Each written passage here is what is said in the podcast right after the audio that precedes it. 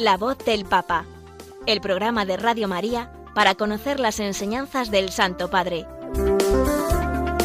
Un espacio dirigido por el Padre Mario Ortega.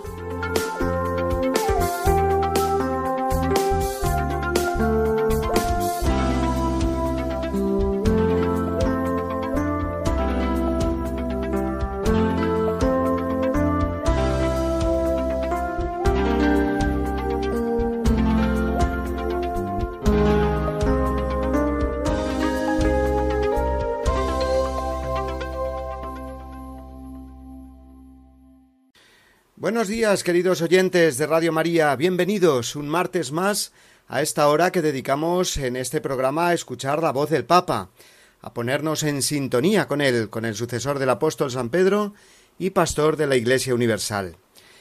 En realidad, en todos los programas de Radio María escuchamos directa o indirectamente la voz del Papa, el magisterio de la Iglesia, porque nuestra emisora es, ante todo, una emisora muy eclesial, que nos mantiene ese contacto vivo y vivificante con la Iglesia, y así hace crecer en todos nosotros la comunión querida por Jesús para todos sus discípulos. No obstante, en este programa subrayamos más aún esto y tratamos de escuchar lo que el Santo Padre Francisco nos enseña cada semana o también a través de su magisterio escrito, encíclicas, exhortaciones apostólicas, cartas, como la que publicó hace unos días sobre la liturgia, escuchamos la voz del Papa con esta apertura grande de corazón y de mirada, una mirada católica que acoge lo que el Papa nos dice, tratando de sacar todo el jugo y cultivar así adecuadamente nuestra formación y nuestra espiritualidad. Estamos en pleno verano, eh, pleno mes de julio, y lógicamente las apariciones públicas del Papa se reducen. No es que él se tome vacaciones en el sentido más literal de la palabra, pero sí que reduce bastante su agenda en estas semanas. Por ejemplo, interrumpe las audiencias generales de los miércoles, que como saben eh, suele ser lo primero que comentamos en este programa cada semana. No obstante, y a pesar de sus conocidos problemas de salud y de movilidad, el Papa mantiene en su agenda un viaje internacional, nada más y nada menos que a Canadá, a finales de este mes, y también un importante consistorio con la creación de una veintena de nuevos cardenales, con los intensos días de reuniones eh, que un consistorio de este tipo conlleva, y eso será en el mes de agosto. Por lo tanto, ¿qué es lo que vamos a ver hoy? ¿Cómo vamos a ocupar esta hora de radio que tenemos por delante? Pues podemos escuchar, en primer lugar, la entrevista, muy sencilla y coloquial, muy íntima y personal también, que ofreció el Santo Padre al sacerdote argentino Guillermo Marcó, que fue durante diez años el portavoz del Arzobispado de Buenos Aires cuando el Papa era arzobispo allí. Después, eh, eso sí, como cada semana, recordaremos y analizaremos las palabras de Francisco durante el rezo del Ángelus el pasado domingo, comentando la parábola del buen samaritano y describiendo, como veremos, al cristiano como alguien siempre en camino hacia una meta, pero sin dejar de estar eh, muy atento a todas las necesidades y problemas que encuentra por el camino. Y para cerrar nuestro tiempo de hoy, eh, finalizaremos en este día nuestro comentario a la encíclica Fratelli Tutti, ya que llegaremos al último capítulo de este documento sobre la fraternidad universal y la amistad social que nos ha ocupado, como saben, varios programas. Este último capítulo de la encíclica tratará sobre el papel que juegan las religiones en la consecución de la fraternidad entre todos los hombres. Pues vamos a ponernos ya en marcha. Y lo hacemos, como siempre, eh, hacemos lo primero, rezando por el Papa, como Él nos pide, y lo hacemos eh, con la siguiente oración. Oración por el Papa Francisco. Señor Jesús, tú eres el buen pastor, siempre satisfaciendo nuestras necesidades y conduciéndonos a la vida eterna. Te damos gracias por el Papa Francisco tu vicario en la tierra, siervo de los siervos de Dios. dale santidad y fuerza para llevar a cabo su misión y que sea para el mundo un signo de tu amor y una clara voz de verdad, de justicia y de la santidad de la vida humana. Que todo lo que diga y haga nos acerque más a ti, que vives y reinas por los siglos de los siglos. Amén.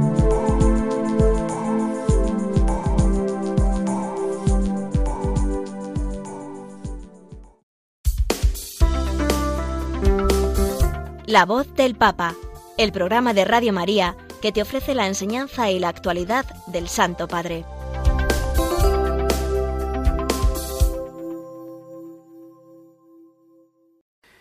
Es curioso que el Papa Francisco cuando era arzobispo de Buenos Aires tenía fama de conceder muy pocas entrevistas. Sin embargo, siendo papa, las entrevistas han sido ya decenas. Las típicas que suelen tener los papas en los viajes durante los trayectos aéreos, pero también las entrevistas a distintos medios internacionales, a medios italianos, prensa escrita y televisión, también a algunos medios españoles, y sobre todo eh, sudamericanos y argentinos en concreto, como es natural, por ser sus compatriotas, pues, pues más. Es el caso de la última entrevista que le concedió de una forma muy espontánea durante una visita que le hizo al padre Guillermo Marcó, que fue durante más de diez años el portavoz del arzobispado de Buenos Aires, cuando Jorge Mario Bergoglio era arzobispo allí. Y por tanto es una persona que conoce muy bien al Santo Padre. Este sacerdote le pidió poder grabar una sencilla conversación, no sobre grandes temas o cuestiones doctrinales, en absoluto, sino sobre su vida más eh, personal, más íntima, su manera de rezar, los hábitos eh, que el Papa eh, sigue manteniendo o los que no respecto a cuando era arzobispo en Argentina. En fin, es una entrevista que el padre Marcó le pidió para su podcast particular pero al final se ha hecho eco de ella eh, todos los medios, comenzando eh, por el portal eh, Vatican News. Así que si les parece, vamos a escucharla, nosotros ahora también. La calidad de sonido no es la mejor, pero seguro que estos 23 minutos de conversación con el Santo Padre nos ayudan a conocerlo un poco más por dentro y a comprender mejor después alguno de sus principales mensajes que durante su pontificado ha repetido ya en bastantes ocasiones. Escuchamos, pues, esta conversación, entrevista que el Papa mantuvo con el padre Guillermo Marcó. ¿Qué es lo que más guardas en el corazón como, como Papa? Bueno, mi corazón es un depósito. Está lleno de cosas que guardo. O sea, ¿qué es lo que más no sé? Pero tengo que ampliar las estanterías cada rato, ¿no? No sé, me, en eso soy medio coleccionista, pero en el buen sentido de la palabra. No quiero perder nada de lo lindo que la gente me da, ¿no? Porque la gente te gratifica tanto con ejemplos, con palabras, con uno o dos hechos. El cura está para enseñar a la gente, pero yo creo que es mucho lo que aprendemos de la gente si le miramos. Y eso es lo que yo tengo adentro todo metido fue solamente una pequeña introducción. Ahora vamos a seguir con la entrevista al Papa Francisco. Pero te quería preguntar lo siguiente, Guillermo. Vas a Roma, te encontrás eh, con la persona más ocupada o que debe tener la agenda más apretada del mundo en este momento. Un líder de no solamente 1.400 millones de católicos, sino un líder muy importante, eh, escuchado, un jefe de Estado muy escuchado. Y surge hacerle una entrevista con ese poco tiempo que tenés.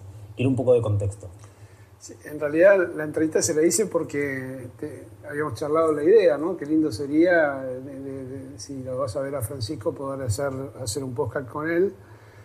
Eh, por eso fue que me llevé los micrófonos para, si se daba la oportunidad, poder grabarlo. Y la realidad es que tuvimos una charla muy linda.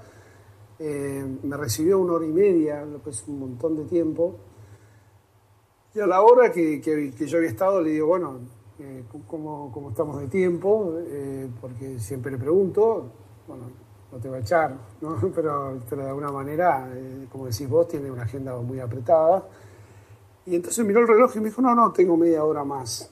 Entonces ahí, ahí me puse a contarle qué era un podcast, porque no sabía qué era lo que estábamos haciendo. Y, le digo, mira, la verdad que me siento muy egoísta de, tener esta oportunidad, eh, la oportunidad de poder hablar con vos en este tono, en esta intimidad, de preguntarte cosas. Y de repente quisiera eh, grabar un pedacito de la charla que nos queda, de, estos minutos que nos quedan. Eh, y él agarró enseguida, agarró viaje, así que le puse el micrófono, este, no quise sacarle foto, pero bueno, le, puse el micrófono, me puse el micrófono yo y en la, en la mesa que estábamos en su cuarto, en la habitación de Santa Marta, eh, seguimos conversando. Y por eso preferí preguntarle de cosas que son más personales. es decir, y no quiero spoilear, pero no hablaron de política o temas coyunturales. porque yo creo que todas esas cosas que a veces aparecen en, los otros medios o quizás cuando él le da una entrevista a algún periodista es, las cosas que preguntan. Yo preferí preguntarle sobre esto que, fue lo que acaban de escuchar, o que lleva en el corazón, eh, que extraña, cómo, reza, eh, cosas, me parece, de la vida más simple, eh, de la vida, que, son preguntas que yo muchas veces me hago, ¿no? Porque cuando conoces a alguien y decís, sabés cómo vivía, sabés cómo, cómo, rezaba, muchas veces él te decía frente a un problema, me dice, bueno, deja que lo rezo y después te contesto, ¿no? Entonces, yo digo, bueno, ahora cuántas cosas tendrá para rezar. La lista larga. Me, preguntaba eso, ¿no? Bueno, ¿cómo reza? ¿Reza distinto? ¿Rezará igual? ¿Cómo es la relación con Dios de alguien que es el vicario de Cristo en la tierra? ¿Cómo fuerte? Muy fuerte. Y creo que lo lindo de, este podcast que van a escuchar es, el tono. O sea, el tono desde una charla que se venía dando ya hace una hora de, de dos personas que se conocen mucho, donde él me pregunta por mi vida con el mismo interés que yo puedo contarle por la suya, aunque sin duda que la mía es menos interesante. Eh, pero bueno, él, tiene esa virtud de, estar con una persona y como que el tiempo se agotara ahí, no hay, no hay urgencia, no hay otra cosa que hacer, no hay, nada, no hay un teléfono que le interrumpa, no hay un celular que suena, no hay una puerta que alguien que llama a la puerta y realmente el tiempo es, para uno, ¿no? es, es un privilegio muy grande y por eso lo quise compartir, como que este podcast tiene como esa, esa función, ¿no? hacer partícipes a otros de un privilegio muy grande que es haber tenido de, muchos años una relación con una persona que hoy ocupa el lugar que ocupa. Dejamos entonces que nuestros oyentes eh, disfruten esta charla íntima con el Papa y después volvemos para hacer un pequeño cierre. Sí, seguí sintiendo, digamos, de, la diferencia de ser, haber sido cura, cura cuando eras cura en San Miguel, cuando fuiste obispo en Buenos Aires, que también eras un obispo callejero, que te gustaba este, de alguna manera salir por la calle, andar por, la ciudad, moverte en transporte público. Y, bueno, siendo papa, que la relación obviamente es distinta porque se te amplió al mundo entero la, capacidad y la, y la llegada, ¿no? La gente en cualquier lugar del mundo está pendiente de lo que decís, de lo que haces, o una visita que, vas, que haces, ¿no? Cualquier cosa. Sí, eh, yo te la distancia. Vos podés medir la distancia por metro por kilómetros. Eh, y esa no vale cuando estás en las cosas del corazón. No hay distancias. Eh, son todos iguales. Y, están lejos, tan cerca o más distanciado del tiempo, ¿no? Por ahí me acuerdo de, de un episodio con personas concretas que viví en Buenos Aires, cuando aparece algo parecido acá y, veo, bueno, en todos lados se dan gente así, etcétera, ¿no? ¿Cómo es la oración de un papá? ¿Te cambió la oración de cuando eras cura a, tu oración de ahora? Cuando era cura sí, pero la misma que más o menos que tenía cuando obispo, ¿no? Es, eh, la, oración de obispo es cuidar el, rebaño, para decirlo en términos evangélicos, y, bueno, el Papa es un obispo, así que sigue con el mismo estilo, ¿no? Eh, no sé, mirar pedir, interceder, interceder, agradecer por todo el bien que se hace. Seguís siendo un madrugador de la oración. Sí, eso sí. Sí, porque si no rezar a la mañana no rezar más, ¿eh? porque te agarra la picadora de carne. Yo una vez, una vez en Catamarca conocí a una religiosa que era, era ermitaña, ¿no? Y yo digo, bueno, le voy a preguntar cómo se reza Y, ella me dice, mira, padre, yo me levanto muy temprano, antes de que salga la luz, empiece la luz, porque ya cuando, ¿viste? cuando empiezan los pajaritos me distraen. y yo digo, bueno, ¿qué nos queda? A los que vivimos en la ciudad, ¿no?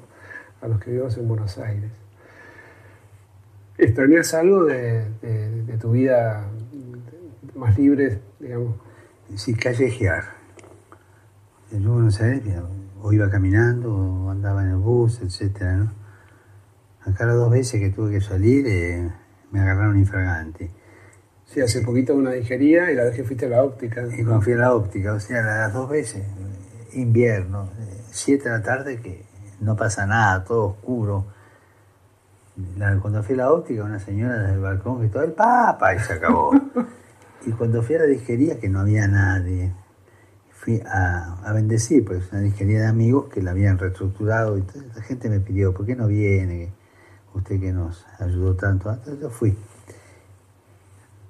Oscuro, tanta mala suerte, que justo ahí, en una parada de taxi cerca, había un periodista esperando a un amigo para tomar un taxi. Que se disculpó después. Un señor, un señor. Se disculpó. Eh, y siempre existe el mito de que vos te escapás del Vaticano y andás por la calle. Eh, mito popular. No, no es verdad, no es verdad. El que hacía esto sí es San Juan Pablo II, que se las arreglaba. Él encantaba esquiar y aquí a menos 100 kilómetros hay una posibilidad de esquiar. Y él lo solía hacer. Y iba con el, gorro de, esquí que le cubría la carta y nadie lo reconocía. Y esquiaba un poco, después se venía. Y en verano nadaba acá y ahí esquiaba. Y, un día un chico gritó, ¡el Papa! Un chico lo reconoció, ¿no? Y ahí se vino enseguida y empezó a, tener un poco más de miedo, pero si no, todas las veces no lo habían reconocido. Que, eh, digamos, siempre fue una cosa que me acuerdo hizo ruido al principio, ¿no? ¿Por qué no te ibas a vivir al Palacio Apostólico y, te quedaste acá viviendo en Santa Marta? Mira, cuando me dijeron, yo estaba acá en la pieza, en la pieza de enfrente, al segundo día tuve que ir a tomar posición de Palacio Apostólico. Impresionante lo amplio que es aquello, ¿no? no es tan lujoso, pero es enorme. Y solo. Y es como un embudo, pero al revés. La entrada es así, ¿no? entra que tiene permiso para entrar, y entonces caes en la mano de los colaboradores, perder independencia, y sin gente, yo no me... Entonces le pedí al Señor, dame una salida. Esa misma tarde hablé con el cardenal Bertelo y venga a servir conmigo, me dijo. Y bueno, voy a pensar y veo. El día siguiente salí de mi pieza y estaba esta puerta abierta. Y la señora haciendo limpieza. Y curioso, ¿no? ¿Qué es esto? Es el apartamento de huéspedes y lo estamos limpiando porque viene Bartolomeo para su toma de posesión. ¿Qué está? El dormitorio con un baño ahí, aquí esto para recibir y el estudio. Y yo dije, papita para el loro. es el lugar para mí. Y ya está, Dios me lo puso en la mano, ¿no? Y sí, cuando me preguntaron en una entrevista a un colegio de chicos que vino, ¿por qué no se quedó a vivir allá? Dije, por motivos psiquiátricos. Es decir, no, no hubiera aguantado. Te gusta vivir con gente, además. ¿no? Acá tenés, todo, todos los domingos almorzás con los empleados. Sí, eso sí. Ellos almuerzan en 12 y 20, termino el Ángelus 12 a esa hora, entonces ya me, me acoplo con ellos. Y es un modo de, de tener un almuerzo de familia distinto al que tengo todos los días con los curas, con los obispos, etc. ¿Y qué, qué, sentís frente a la inmensa responsabilidad que, que, tenés? ¿Qué pasa por tu corazón? Supongo que debe ser una gracia particular, ¿no? El hecho de, serenidad con la que se te ve, con la alegría, ¿no? El Espíritu Santo, viste, te da muchos frutos, pero nunca se habla de que te anestesia, ¿eh? Y a veces siento que estás anestesiado frente a situaciones que, que te te harían sufrir mucho y siempre, no, sin perder la situación puedes moverte. Eh, está lo que se llama la gracia de Estado. Yo solo no, me arreglaría, ¿no? Aunque mucha gente le hubiese gustado que yo te pregunte de, política o de, política internacional, no pienso preguntarte de nada de, nada de eso, ya hemos hablado en privado. Además, todo eso lo pueden leer en los diarios, pero me parece muy lindo que por ahí conozcan un poco más al que yo conozco, que es eh, nada, la persona con la que compartí tanto tiempo y que, que siempre admiré esa, ese modo sencillo de vivir y, siempre me sorprende cuando vengo caminando para acá y veo la Basílica de San Pedro y digo, estás acá y, sos el Papa. Y sin embargo, cuando uno pasa un ratito con vos, sos la, misma persona, ¿no? por supuesto con una experiencia de vida muchísimo más eh, rica e interesante, pero pero sin duda que no perdiste para nada tus, tus cualidades de, hacer sentir cómoda a la persona con la que estás y hacer sentir que realmente el tiempo es para, es para uno. Eh, ¿Qué estás leyendo? Ahora estoy leyendo un libro que es el del padre Mateo, que es sobre la última entrevista de, de Fernanda Martini, cuando dice que la iglesia está 200 años atrasada. Excelente me está ayudando también.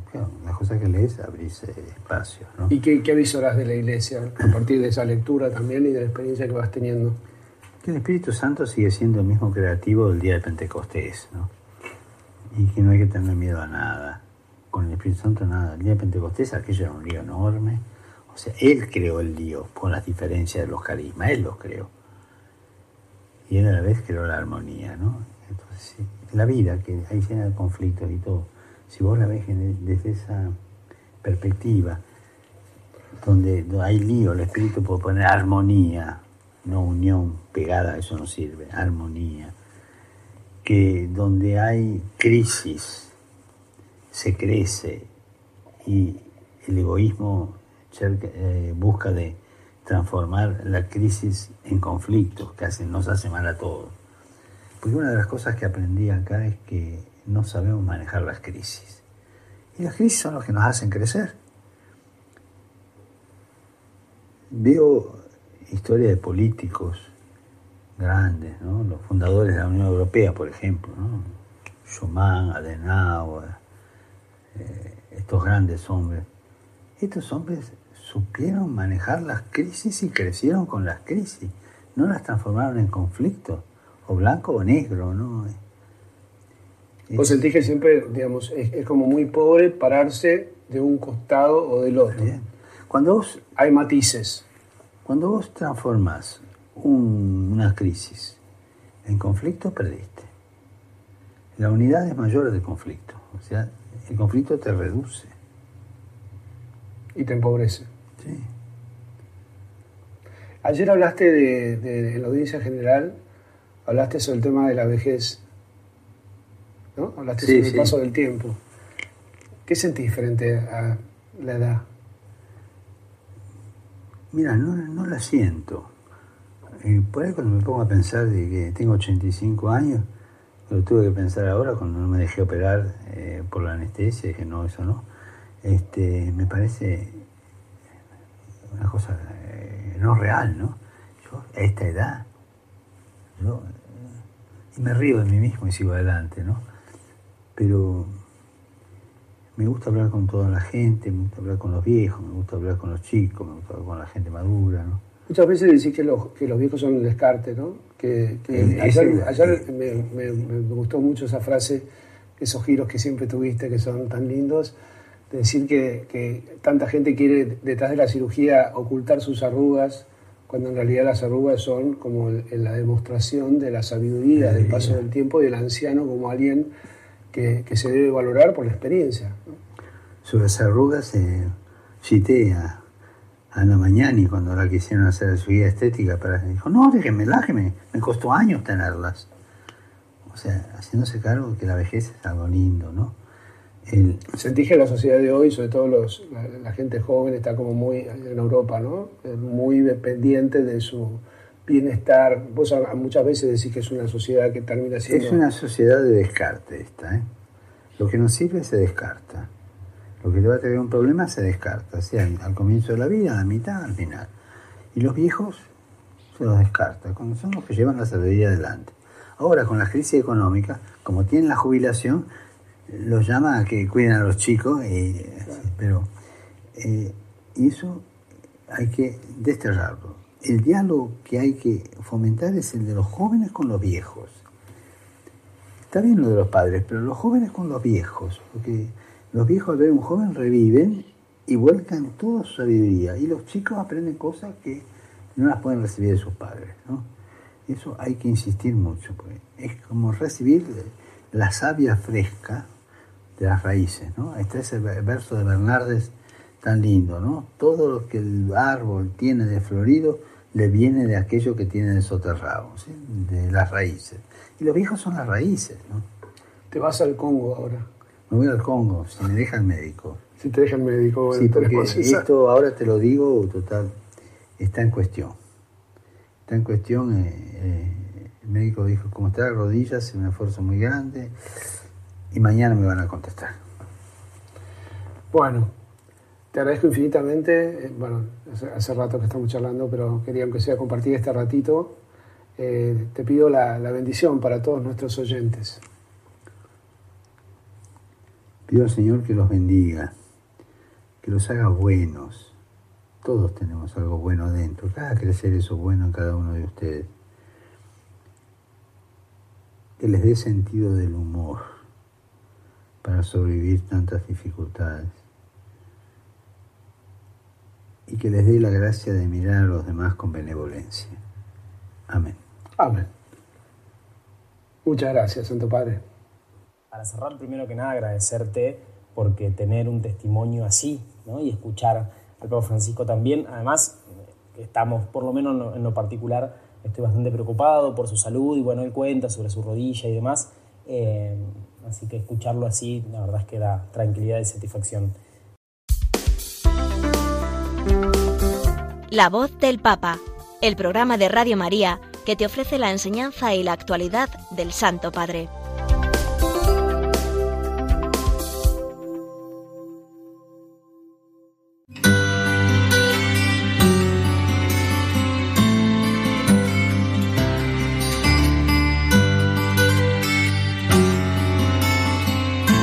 El Señor hizo de Simón, al que dio el nombre de Pedro, y solamente de él, la piedra de su iglesia.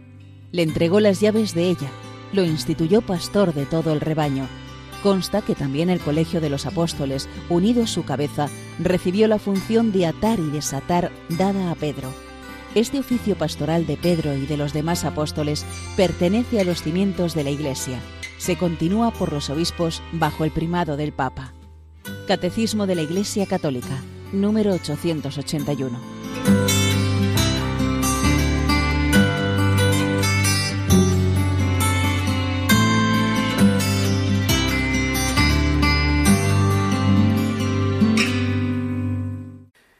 El pasado domingo tuvo lugar la única aparición pública del Papa con carácter general, abierta a todo el público me refiero. Fue el habitual rezo del Ángelus desde el balcón del Palacio Apostólico y el Santo Padre se fijó en algunos detalles muy prácticos para aplicarlos a nuestra vida espiritual, extraídos de la parábola del buen samaritano, que como sabemos era el Evangelio correspondiente a este pasado domingo. Estos dos detalles son eh, que el samaritano, que socorre al hombre apaleado, estaba de camino, viajaba, tenía una meta, pero a la vez no se quedaba solo pensando en la meta, en su objetivo final, como Así hicieron el sacerdote y el levita que pasaron primero por aquel lugar, sino que observaba las necesidades y problemas con los que se encontraba. El Evangelio lo dice con esta expresión vio al hombre herido y se compadeció.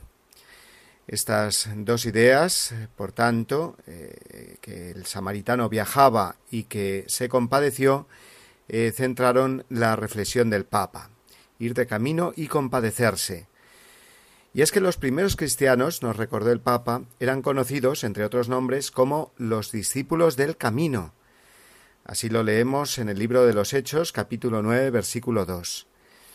El creyente, en efecto, se parece mucho al samaritano, dijo el Papa.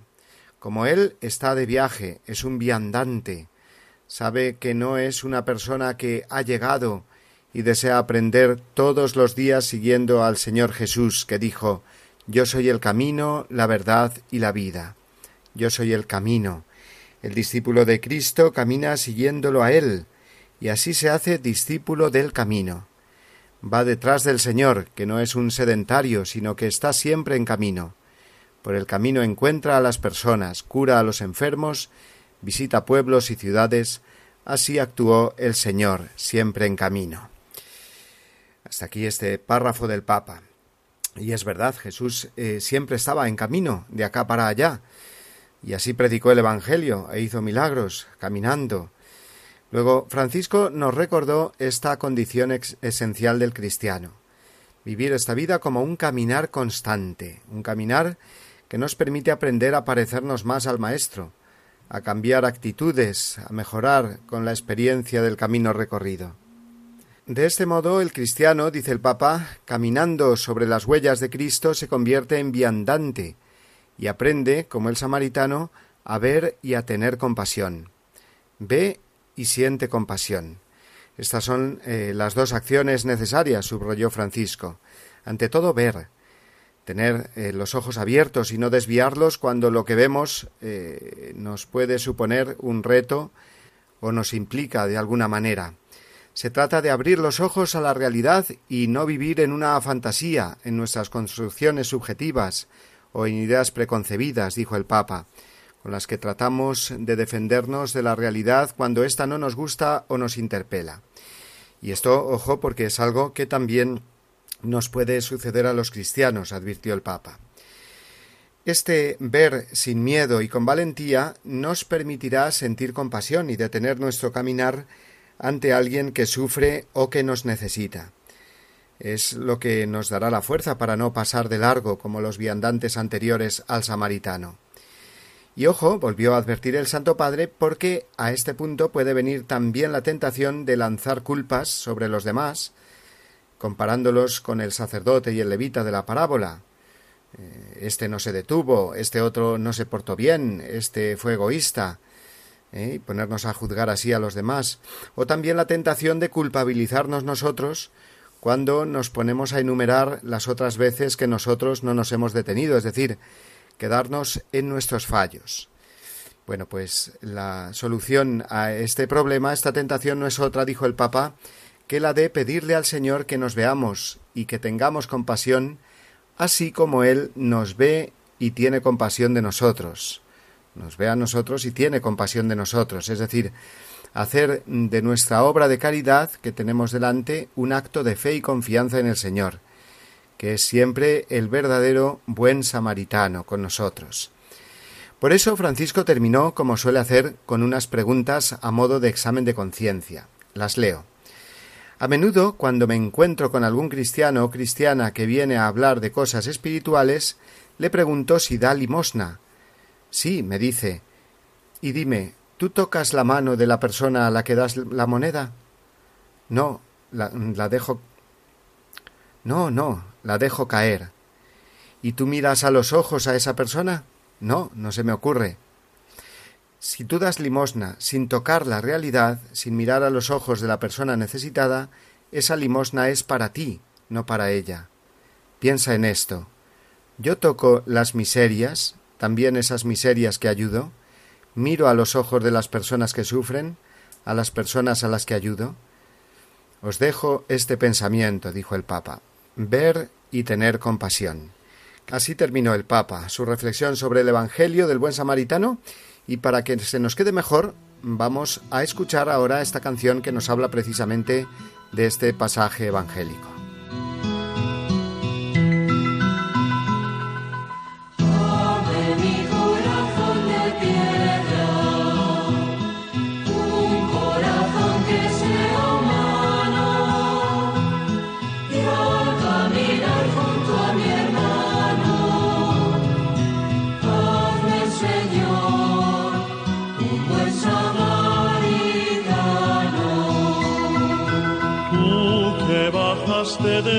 Cielo, levantaste al hombre caído, le pusiste sobre tus hombros y le sanaste las heridas. Tú eres Señor, el buen samaritano.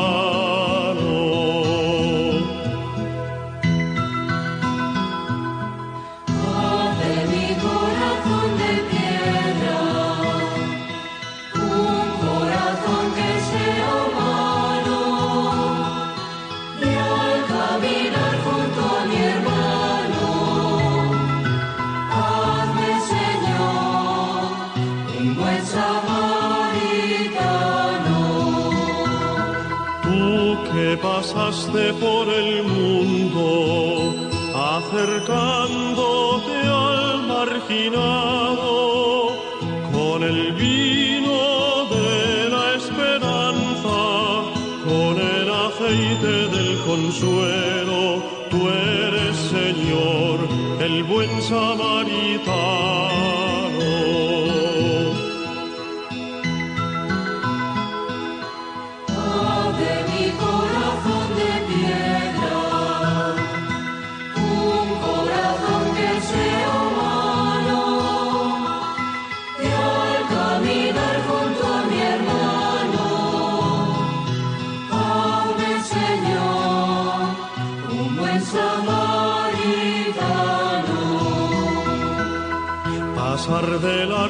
ante los pobres, cerrar los ojos e ignorarlos, no dar la mano el que la atiende, hacerse sordo ante su llanto, eso no es ser un buen samaritano.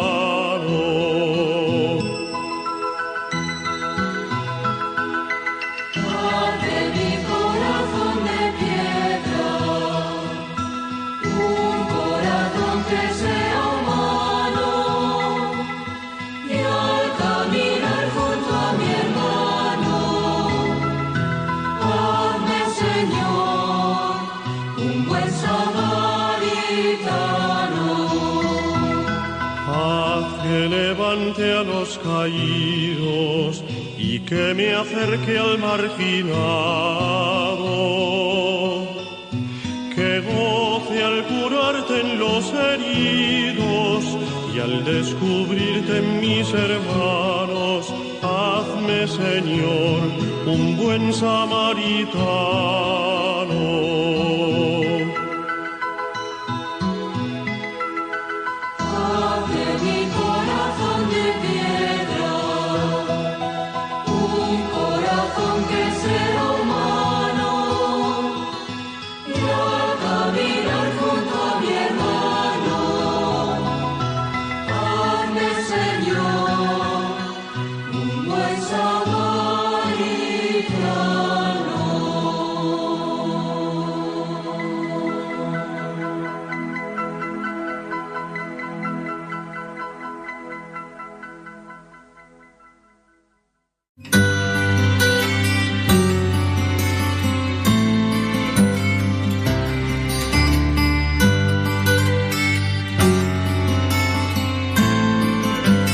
El sumo pontífice, obispo de Roma y sucesor de San Pedro, es el principio y fundamento perpetuo y visible de unidad tanto de los obispos como de la muchedumbre de los fieles.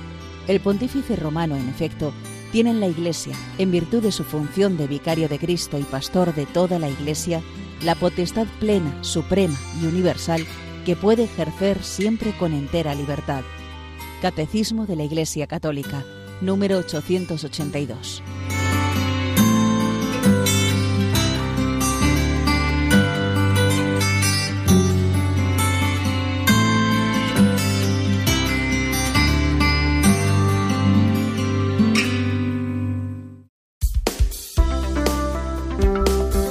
La voz del Papa, el programa de Radio María que te ofrece la enseñanza y la actualidad del Santo Padre.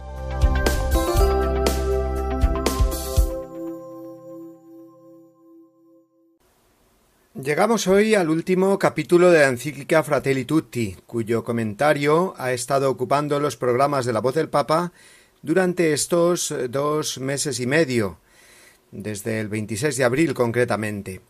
Recordemos que esta encíclica es la última del Papa Francisco, la publicó en el 2020, y que nos ha ofrecido en ella una visión muy amplia desde muchos puntos de vista, no sólo religioso, sino también antropológico, sociológico y político, de las relaciones humanas fraternas a nivel global, enmarcada en ese concepto que es el de amistad social.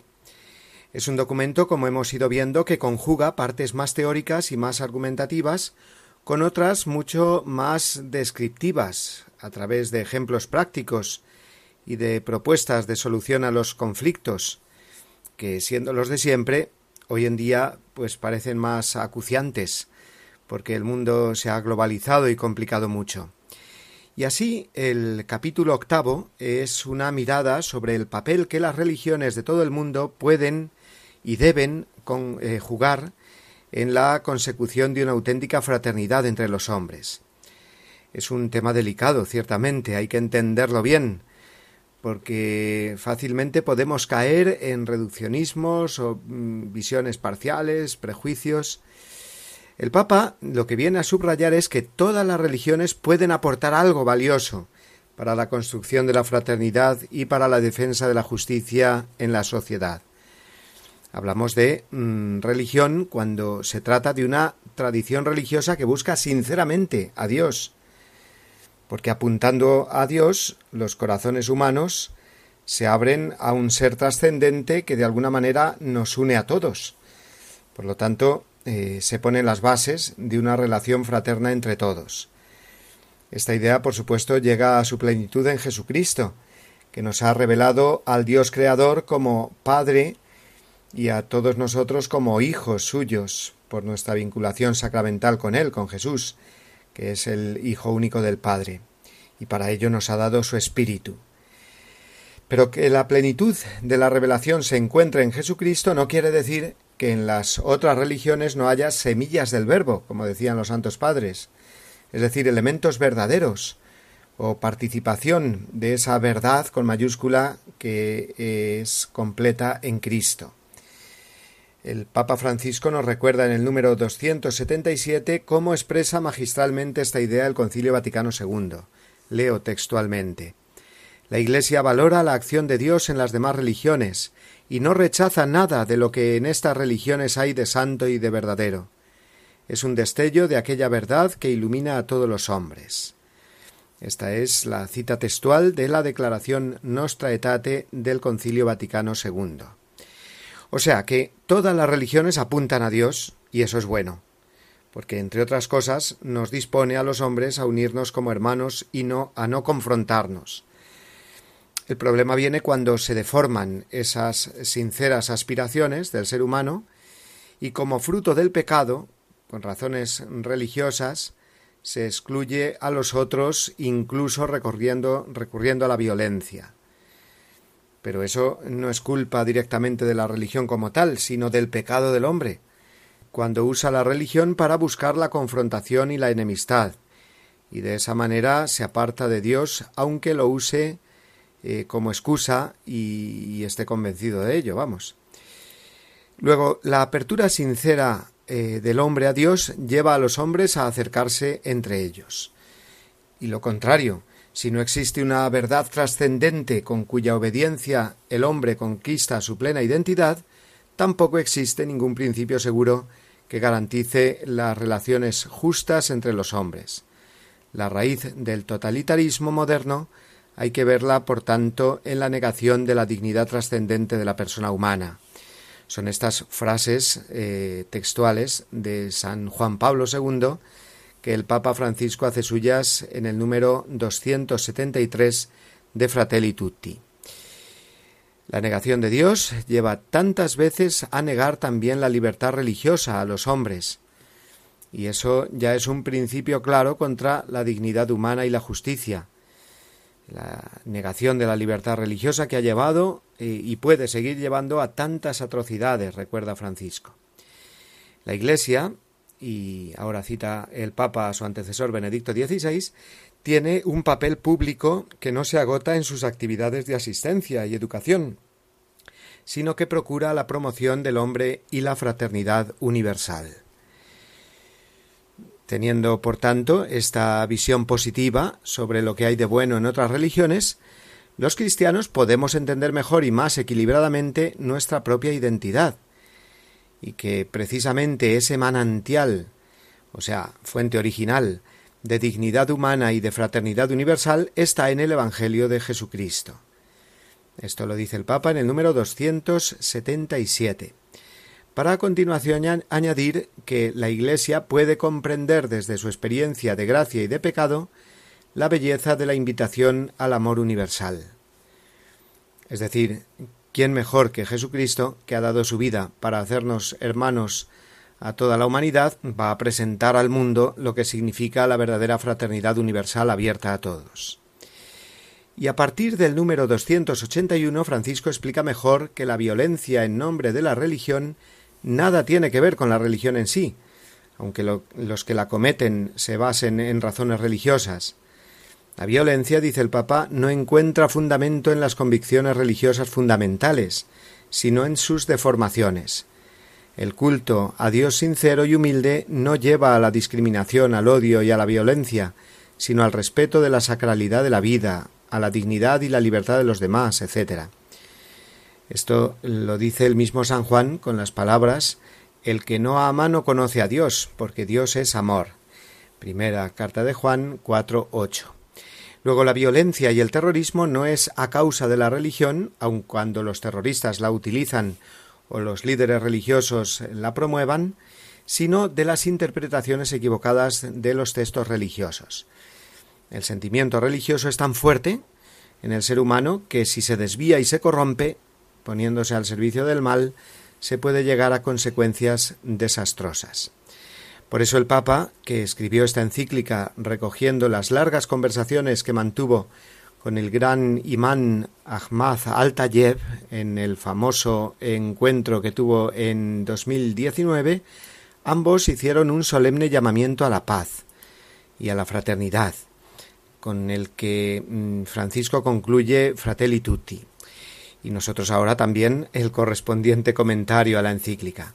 Vamos a leer, si les parece, eh, entero este llamamiento, que es la conclusión de la encíclica.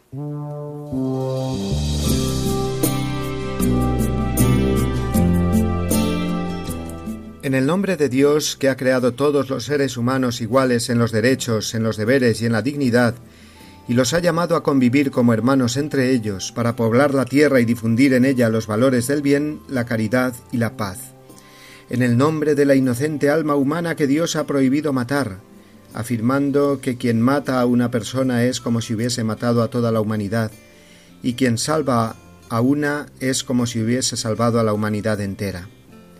En el nombre de los pobres, de los desdichados, de los necesitados y de los marginados, que Dios ha ordenado socorrer como un deber requerido a todos los hombres y en modo particular a cada hombre acaudalado y acomodado en el nombre de los huérfanos, de las viudas, de los refugiados y de los exiliados de sus casas y de sus pueblos, de todas las víctimas de las guerras, las persecuciones y las injusticias, de los débiles, de cuantos viven en el miedo, de los prisioneros de guerra y de los torturados en cualquier parte del mundo sin distinción alguna. En el nombre de los pueblos que han perdido la seguridad, la paz y la convivencia común, siendo víctimas de la destrucción, de la ruina y de las guerras. En el nombre de la fraternidad humana que abraza a todos los hombres, los une y los hace iguales. En el nombre de esa fraternidad golpeada por las políticas de integrismo y división, y por los sistemas de ganancia insaciable y las tendencias ideológicas odiosas que manipulan las acciones y los destinos de los hombres.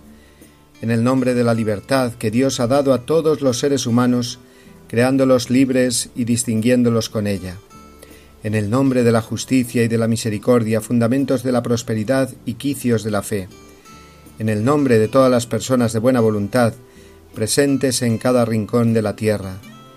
En el nombre de Dios y de todo esto, asumimos la cultura del diálogo como camino, la colaboración común como conducta, el conocimiento recíproco como método y criterio.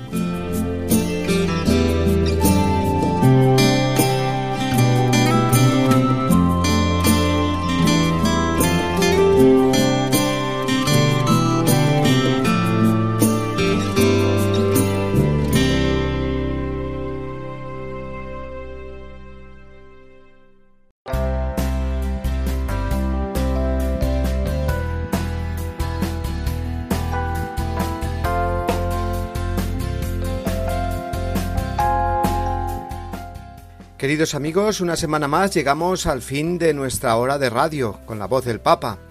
Y hoy lo hemos hecho eh, escuchando esa entrevista concedida por el Santo Padre a Guillermo Marcó, que fue su portavoz, o mejor dicho, portavoz del Arzobispado de Buenos Aires cuando el Papa era obispo de la capital argentina. Hemos podido escuchar de labios del mismo Francisco algunos aspectos de cómo vive él la oración, cómo vive la ancianidad, etc.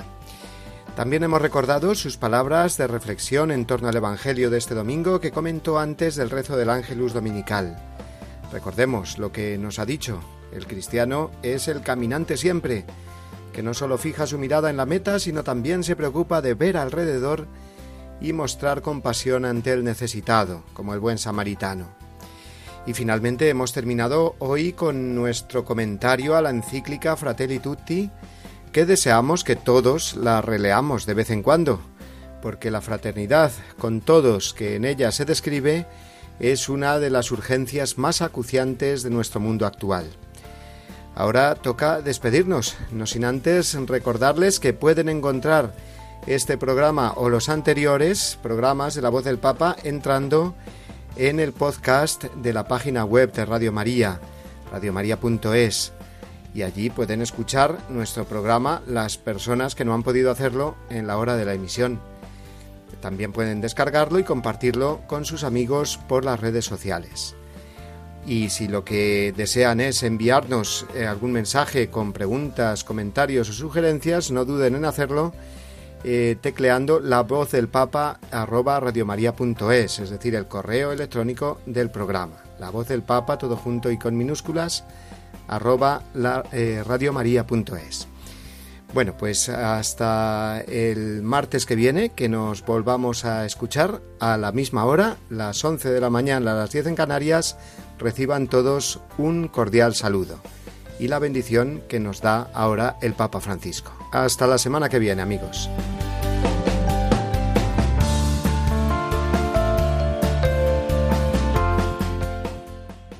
Les deseo lo mejor, que Dios los bendiga y no se olviden de rezar por mí. Gracias.